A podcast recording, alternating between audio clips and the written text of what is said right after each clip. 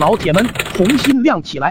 蔡阿斯尔等人赶到鱼塘的时候，大门紧闭，正欲下车时，一辆轿车从后面急速驶来，蔡阿斯尔无法躲避，砰的一声巨响，蔡阿斯尔完全失去了意识。巴旦的侄子叫狗剩，心狠手辣，胆识过人。六岁的时候，他的父母离了婚。一天夜里，父母吵得非常凶，妈妈推开他离开了家，从此再也没有回来。从此，跟着父亲长大。爸爸骗他说，等你十六岁过生日的时候，你妈就回来。他很想念妈妈，哪个小孩不想念自己的妈妈呢？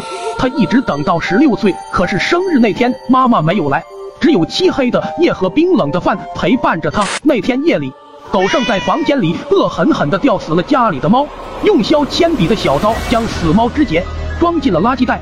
从此以后，他再也没有哭过。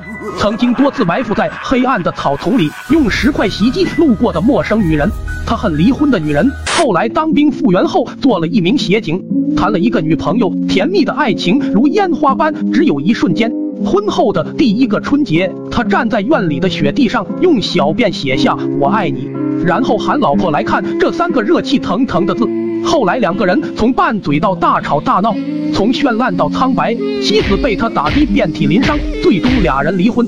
狗剩在旧日狐朋狗友的影响下，沾染上了各种恶习，开始了劫车杀人的犯罪生涯。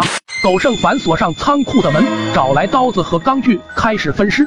狗剩拿着工具，先从软乎的地方下手。他先卸的是右胳膊，卸不下来，他就用脚踩着那人的胳膊，硬掰下来的。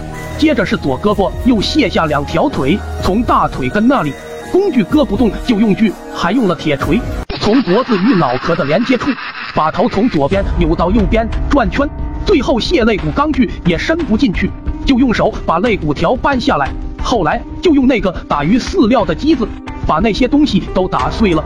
狗剩围鱼围了两个星期才围完，他们害的九个人中有七人就是围鱼了。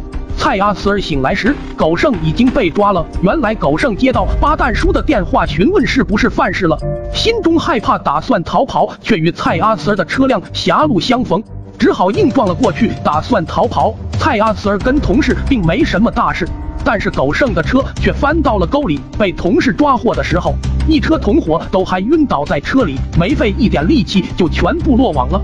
根据狗剩同伙的交代，狗剩离婚后就产生了阴影。